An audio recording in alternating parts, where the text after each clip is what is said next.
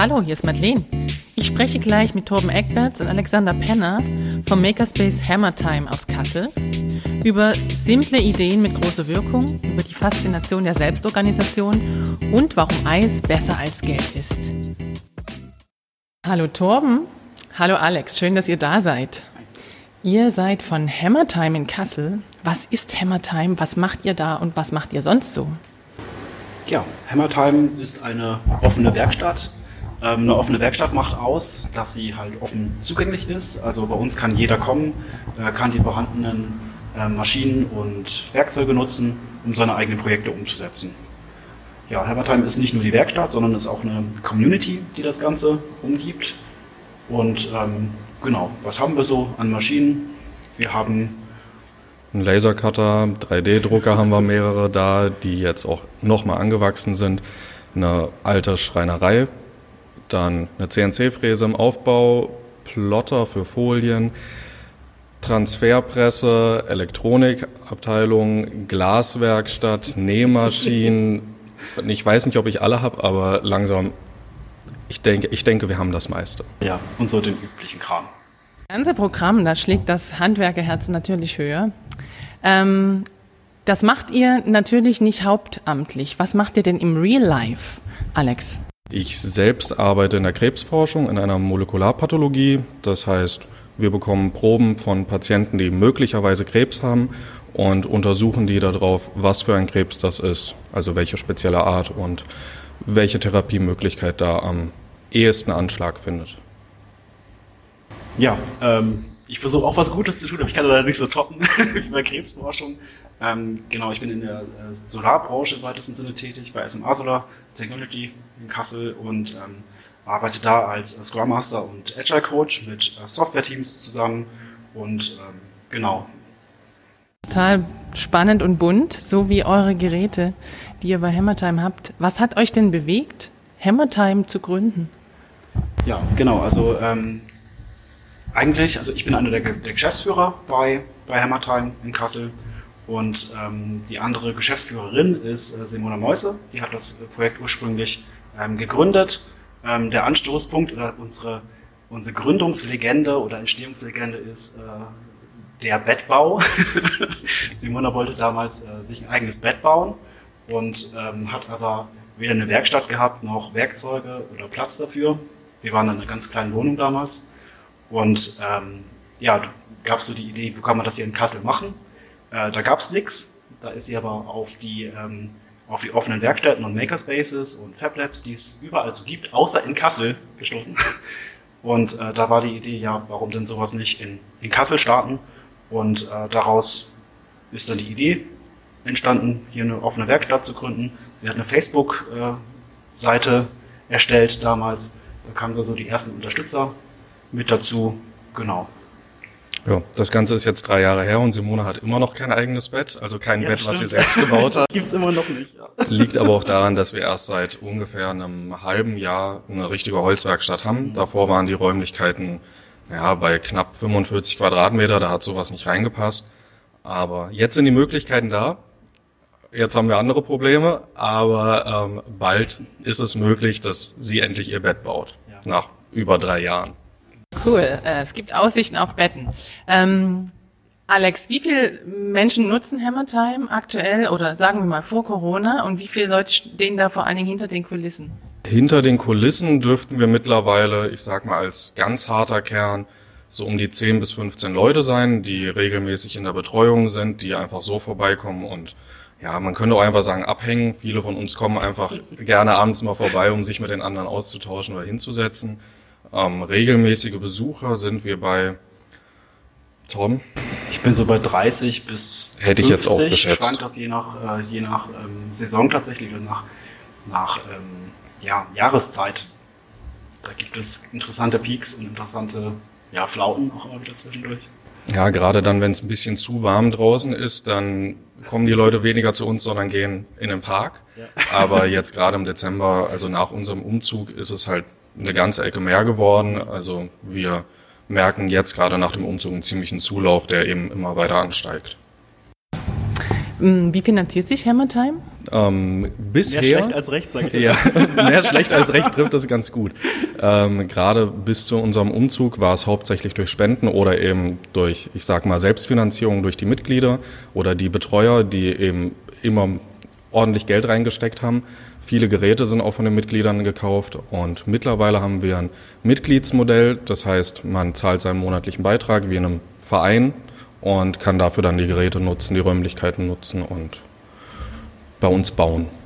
Ihr habt gerade schon von eurem Umzug gesprochen. Der ist noch gar nicht so lange her. Ihr seid ähm, aus dem Schillerviertel in die Nähe vom Hauptbahnhof gezogen, in größere Räume. Und dann kam Corona. Und was ist seitdem anders? Alles. ja, seitdem ist alles anders. Also wir haben es schon vorher so ein bisschen gemerkt, dass, äh, dass es immer weniger wurde. Und ähm, Mitte März war das, glaube ich, so um den 15. rum, dass wir dann schließen mussten, offiziell. Wir haben schon vorher quasi zugehabt. Es war einfach nicht viel los. Und ähm, ja, was ist seitdem anders? Seitdem ist sehr viel anders, tatsächlich. Also erst haben wir gedacht, okay, was, was machen wir jetzt in der Zeit? Wie machen wir das auch finanziell? Wie können wir das überhaupt decken? Weil die Miete läuft natürlich weiter und die Miete ist so der größte Kostenpunkt, den wir tatsächlich haben. Und ähm, da haben wir schon ein bisschen Hoffnung gehabt, da kommt schon irgendwas. Und um uns ein bisschen abzulenken, ist dann so das ein anderes Projekt entstanden. Das ist das Projekt äh, Maker vs. Virus. Und ähm, da ja, stellen wir nicht nur ähm, Gesichtsschutze her. Ich muss Gesichtsmasken. Gesichtsmasken ja. Masken oder Schilde, nicht Schutz. Schutz. Und es ist nichts gegen, gegen Corona, das ist ganz wichtig zu sagen. das muss man dann auch lernen, was, äh, was für Begriffe man nicht verwenden darf, wenn man äh, solche Ausrüstung herstellt. Ja, da mussten wir sehr viel lernen. Es ist, es sind sehr viele Hürden da gewesen.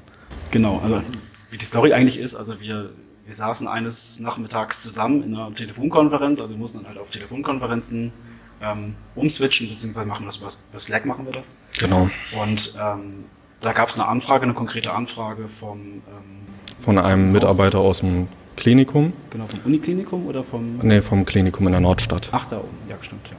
Genau, da kam eine Anfrage rein, ob wir die Möglichkeit haben, ähm, naja, mit unserem Lasercutter PET-Folie zu schneiden. Mhm. Er hatte selber schon ein paar Leute zusammengetrommelt, die beim Drucken helfen, nämlich um, naja, Stirnbänder zu drucken, an die dann diese PET-Folien drankommen, um eben ein Gesichtsschild zu machen, was vor umherfliegender Spucke oder auch von wilden Fingern im Gesicht schützen soll. Ja. Äh, nicht schützen, abhalten. Abhalten, genau. Nicht schützen. es schützt nicht, offiziell. Ja.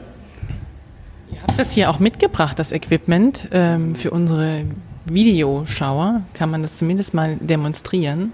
Ja. Genau.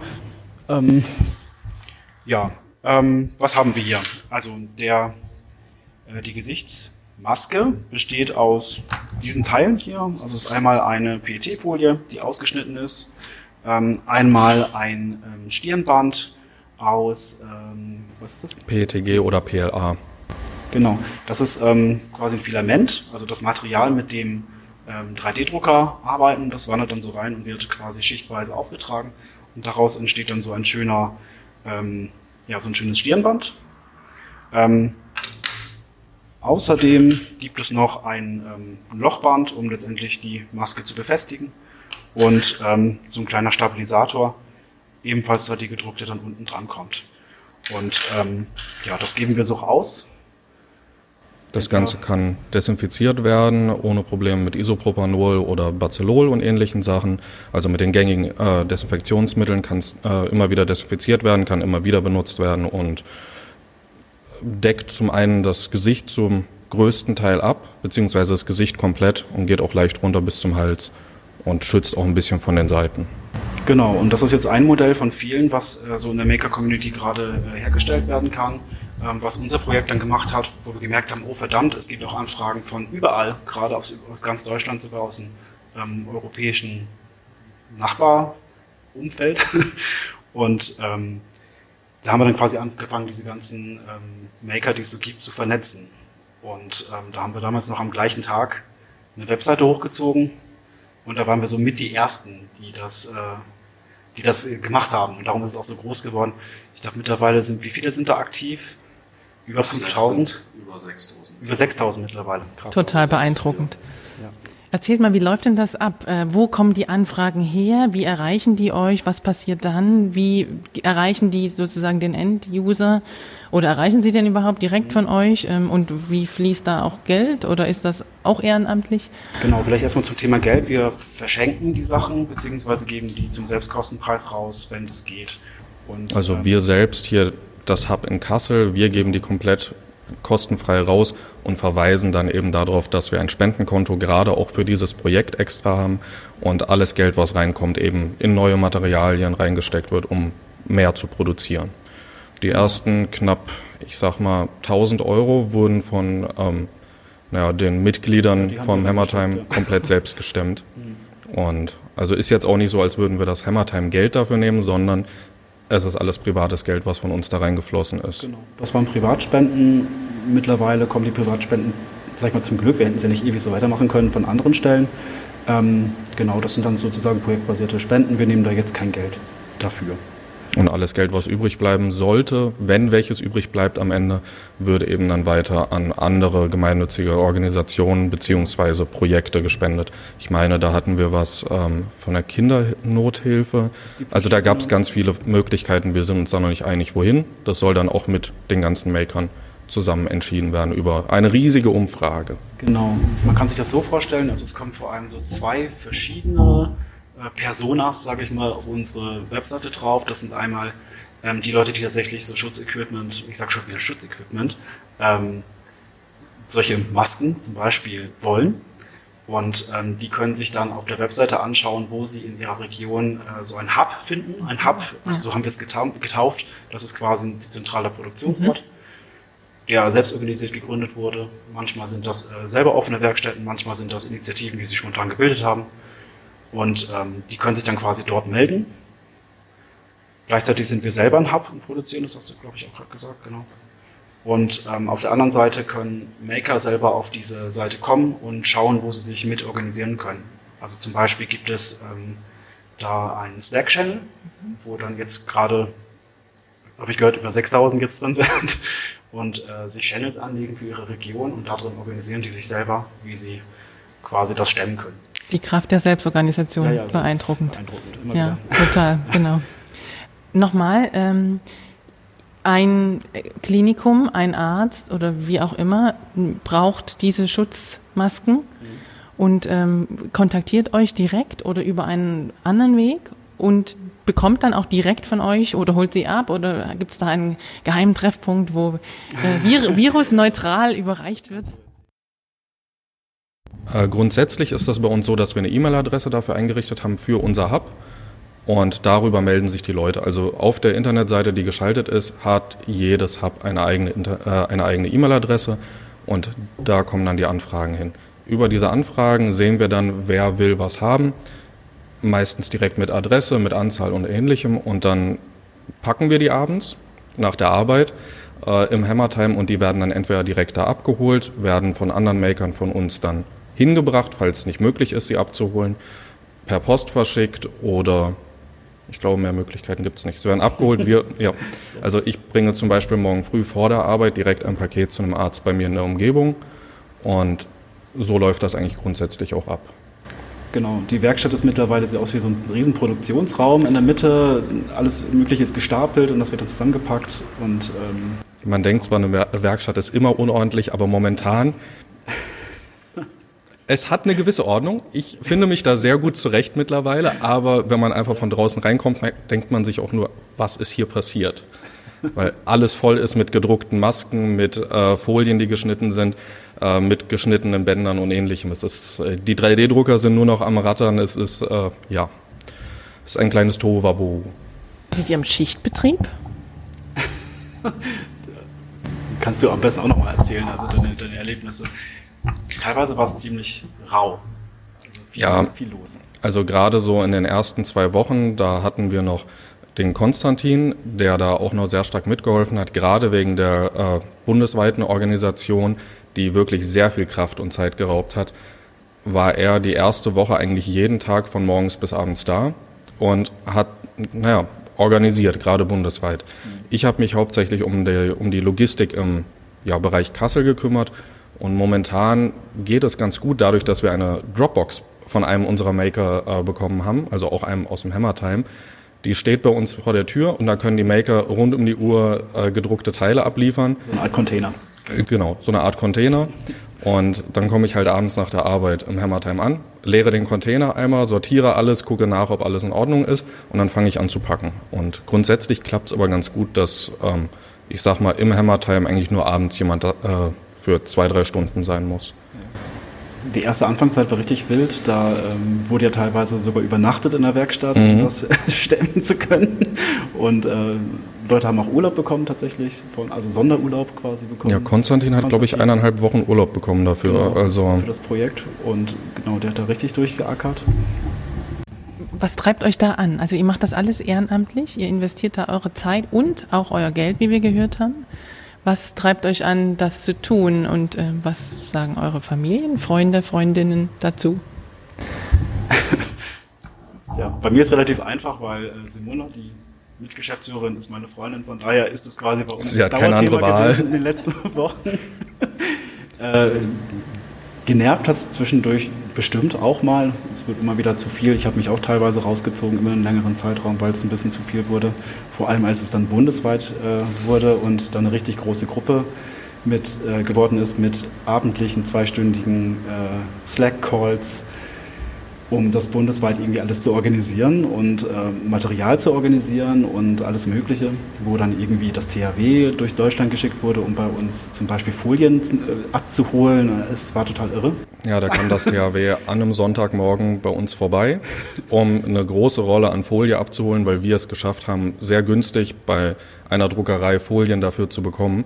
Und äh, ja, wir hatten dann sehr viel und deswegen ist das THW dann unten aus Bayern an einem Sonntagmorgen zu uns nach oben gefahren, hat halt eine Rolle mit Folie abgeholt. Das Ganze wurde halt so groß, weil ein bekannter YouTuber, das ist glaube ich der Dr. Phil. Uncle Phil. Uncle Phil, das ist ja schon Dr. Phil. Uncle Phil, Dr. Phil gibt's glaube ich auch. Stimmt. Uncle Phil, der ähm, ist ein bekannter YouTuber in der 3D-Druckszene, der hat, äh, ist auf das Projekt aufmerksam äh, geworden, auf die Webseite aufmerksam geworden und hat dann das quasi mal ähm, ja, beworben, das ganze Thema, macht alle mit. Und seitdem hat sich das eigentlich nur noch weiter verbreitet. Also es kam dann irgendwann. Das hat sich innerhalb von einer halben Woche, haben wir, glaube ich, ich weiß nicht, so sind wir von 50 Leuten hoch auf 500, 600 Leute angewachsen. Also wirklich von, ich sage mal, Mittwoch bis zum Wochenende. Und seit dahin ist es nur stetig weiter gewachsen. Ja, und dann ging es los mit irgendwelchen Interviewanfragen abends, dass man Interviews geben musste, dass Fernsehen auch noch kam, dass ähm, dann irgendwann auch so Seiten wie heise.de zum Beispiel, große ähm, IT, wie sagt man, IT-Portal, äh, das geteilt hat und seitdem wurde es dann halt immer mehr. Ne? Und ja, Also bei mir ist halt so, meine Freundin ist in den letzten, ähm, ich sag mal, zwei Wochen fast jedes Mal abends dann, naja, ich bin von der Arbeit gekommen, habe sie eigentlich zu Hause abgeholt, dann sind wir ins Hammertime und sie hat mir geholfen, weil irgendwann wird's eben einfach zu viel mit Packen, Sortieren, Zählen und allem und da hat sie mir dann mitgeholfen, weil, naja, ich bin ja eh nicht zu Hause und wenn sie was von mir haben wollte, musste sie halt mitkommen. Und ähm, ja, ich habe dann aber auch selber nach fast drei Wochen, 18 Tagen, habe ich mir dann selber auch gesagt, okay, ich muss jetzt Urlaub nehmen und habe jetzt über die Osterfeiertage dann auch gesagt, okay, Leute, ihr müsst mir da ein bisschen was abnehmen. Ich weiß ja, dass die anderen auch alle in der Glo äh, globalen, in der bundesweiten Orga äh, mit drinne sind und dadurch selber nicht viel Zeit haben, aber dadurch, dass mehrere waren, ließ sich das ganz gut aufteilen, aber da musste ich mir dann auch frei nehmen. Aber ich sag mal so, von der Motivation, nach der du gefragt hattest, man fühlt sich einfach nicht so hilflos.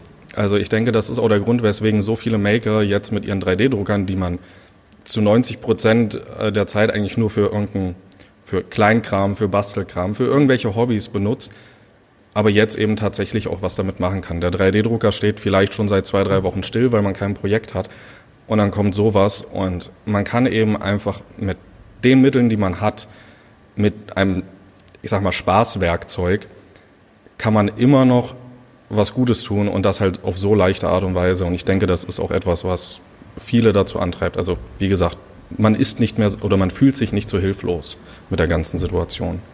Wirklich beeindruckend. Ähm, neben allem Idealismus, den ihr da an den Tag legt, ähm, muss aber Hammertime ja auch irgendwie sich tragen und überleben. Was für Unterstützung braucht ihr da aktuell? Ihr habt ja auch eine Crowdfunding-Kampagne laufen. Da könnt ihr auch nochmal drüber sprechen. Und was braucht ihr auch für Unterstützung? Also damals, als wir zugemacht haben, haben wir ziemlich direkt gemerkt, okay, ähm, uns wird jetzt erstmal keiner helfen und äh, die Miete muss halt gezahlt werden. Äh, wir sind eine gemeinnützige UG und äh, so wie ein gemeinnütziger Verein und wir dürfen keine großen Rücklagen bilden. Also wir hätten gar nichts gehabt, um jetzt die nächsten Monate finanzieren zu können. Darum lag das nahe, dass wir auf äh, Better Place eine Kampagne gestartet haben damals sofort. Hatten dann das Glück, dass wir eine der ersten auch wiederum waren, die das gemacht haben und sind dann auf so eine Sonderseite gerutscht bei Better Place. Die haben so eine Corona-Hilfe-Kategorie gemacht und da waren wir auf Seite 1 für eine, für eine Weile. Und äh, da ist extrem viel reingekommen. Ihr habt ja auch was gegeben, habe ich gesehen, auch gespendet. War Dankeschön dafür. und wir waren auch total erschlagen davon, also dass Leute wirklich so viel, so viel Geld uns gegeben haben, um das weitertragen zu können.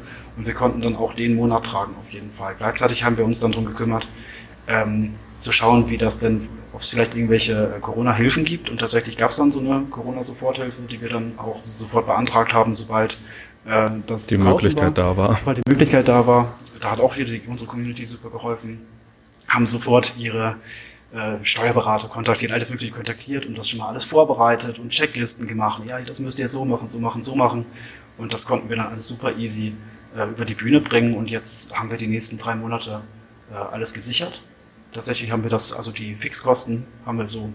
Genau, also mit der Crowdfunding-Kampagne sind wir halt so weit, dass wir den März bezahlen konnten genau. und eben die nächsten drei Monate soweit erstmal auf der sicheren Seite sind, zumindest was die Miete angeht. Durch die Förder, äh, für durch, man kann sagen, den Zuschuss quasi Corona, Zuschuss heißt, Corona-Hilfe. Heißt das nicht Soforthilfe? Das ist Corona-Soforthilfe, genau. Okay. Genau, also da sind wir jetzt äh, sicher. Deswegen sammeln wir da jetzt auch gerade gar nicht ähm, weiter an der Stelle, weil das müssten wir einfach zurück sagen. das ist dann ein bisschen witzlos. Ähm, unsere Crowdfunding-Aktionen laufen gerade tatsächlich projektbezogen für das Maker vs. Virus. Und das ist dann auch was, was nicht in unsere laufenden Kosten einfließt, sondern das hatten wir auch am Anfang mal kurz gesagt, ähm, das, was da letztendlich überbleibt, was wir jetzt nicht verbrauchen können, das werden wir weiter verteilen und da haben wir dann nichts von, so in dem Sinne. Aber ist okay. Darum geht's ja auch nicht. Darum geht's nicht, genau. Was wünscht ihr euch denn für die nächsten fünf Jahre mit Hammer Time? Was für eine Vision habt ihr? Was für Ziele verfolgt ihr? Was soll werden? Also idealerweise würde ich sagen, dass die, dass ich sag mal, dass Hammer Time so weit wachsen kann, natürlich auch äh, also gerade mitgliedermäßig, aber auch platztechnisch, dass wir eben noch weiter ausbauen können. Ich meine, eine Metallwerkstatt wäre super, die Holzwerkstatt noch größer zu haben, wäre total geil. Ja. Und solche ganzen Sachen. Also gerade Wachstum wäre halt super, um noch mehr anbieten zu können. Ja, ich sag mal mittelfristig, also im Moment sind wir an einem super ähm, Zwischenstand schon angelangt. Mit unseren 250 Quadratmetern sind wir schon super bedient. Das hätte ich nie gedacht. Wir haben fünfmal mehr als vorher. Also. Ja, ja. also das ist schon super. Es wäre schon toll, wenn sich das jetzt mittelfristig ein bisschen stabilisieren würde. Ähm, wenn wir äh, Sponsoren bekommen würden, da sind wir aktiv auf der Suche. Wäre toll, wenn irgendwie nach dieser Corona-Krise Leute auf uns zukommen würden oder wenn wir da jemanden finden würden. Wir suchen auch aktiv, äh, dass wir da so ein bisschen mehr äh, Sicherheit einfach reinbekommen in das Ganze.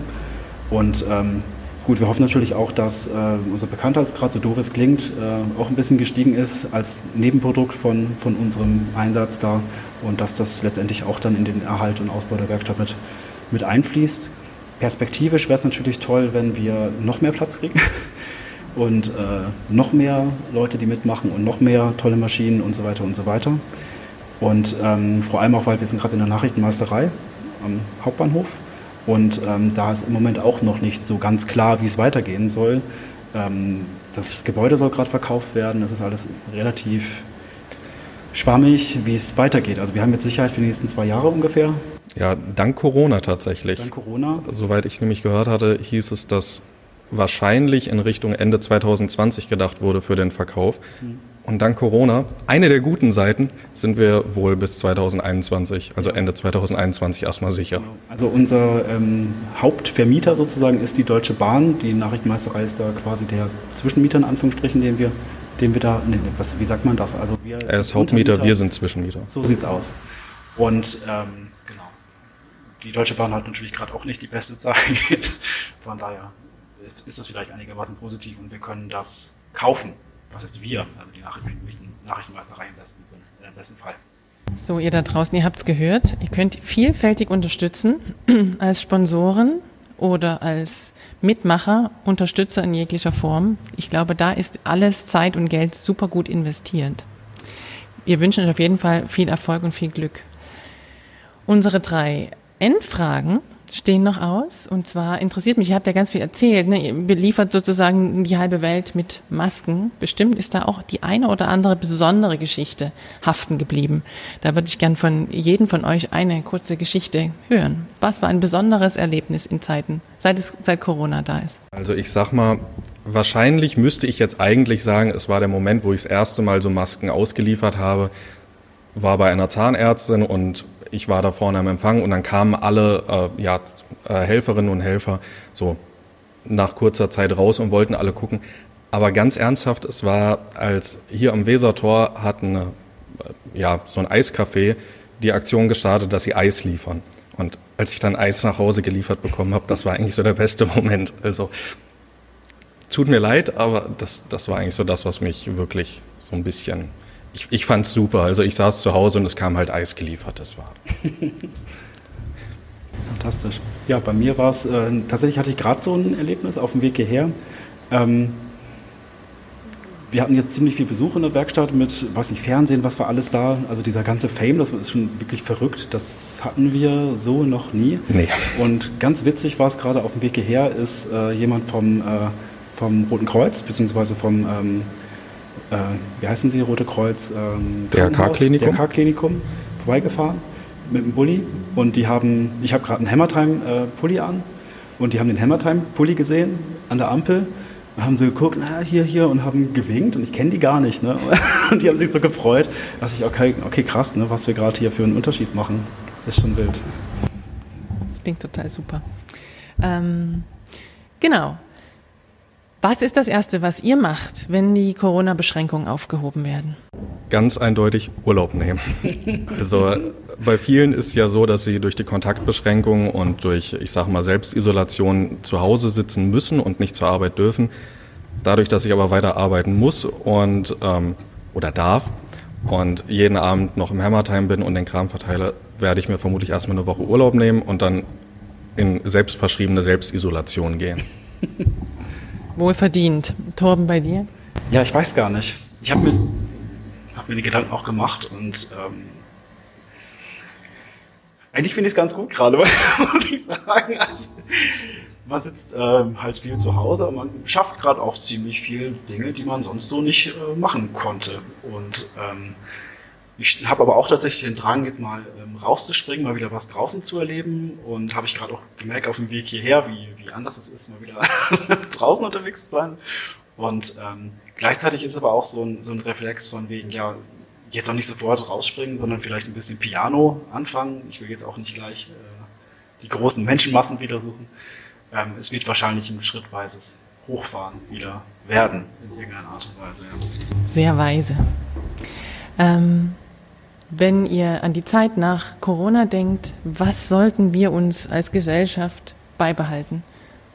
In meinen Augen ganz eindeutig, weil ich das gerade bei mir an der Arbeit sehr häufig sehe, wenn man sich krank fühlt, wenn man krank ist, einfach mal zu Hause bleiben und auskurieren. Ich sehe es bei mir an der Arbeit viel zu häufig, also gerade in letzter, also vor Corona habe ich es häufig gesehen.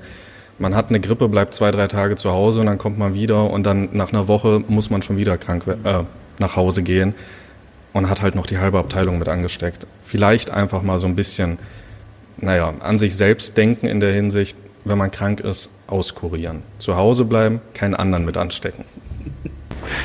Ja, ja bei mir ist es ähm, einmal so das Thema Homeoffice. Ich glaube, da wird sich viel verändern, so in der Arbeitswelt. Ähm, hatte vorher nicht so viel mit Homeoffice zu tun tatsächlich, weil meine Arbeit ist eher so, dass ich mit den Teams vor Ort arbeite für mich war das jetzt auch eine ziemliche Umstellung, merke aber, dass es auch viele Vorteile hat und ich hoffe, dass wir da so ein bisschen was Positives mit rausnehmen. Und ähm, ja, was, was noch? Also dieses, diese Solidarität, die gerade so ein bisschen in der Gesellschaft ist, das hätte ich nicht gedacht. Also hätte man vorher so einen Prepper oder so gefragt, der für die Zombie-Apokalypse sich vorbereitet, die äh, für die war es jetzt ziemlich witzlos, weil tatsächlich ist das alles ganz gut abgelaufen, habe ich das Gefühl. Und ich finde so diese Solidarität oder dieses Erlebnis, dieses Gemeinschaftserlebnis, das könnte man, glaube ich, nochmal in andere Bereiche der Gesellschaft mit reinrennen. Abgesehen vom Klopapier. Da hört die Solidarität auf. ja. Ich danke euch für dieses tolle Gespräch, ähm, wünsche euch viel Erfolg und alles Gute, bleibt selber gesund und Hut ab vor eurem Engagement. Ja, danke euch. Dankeschön.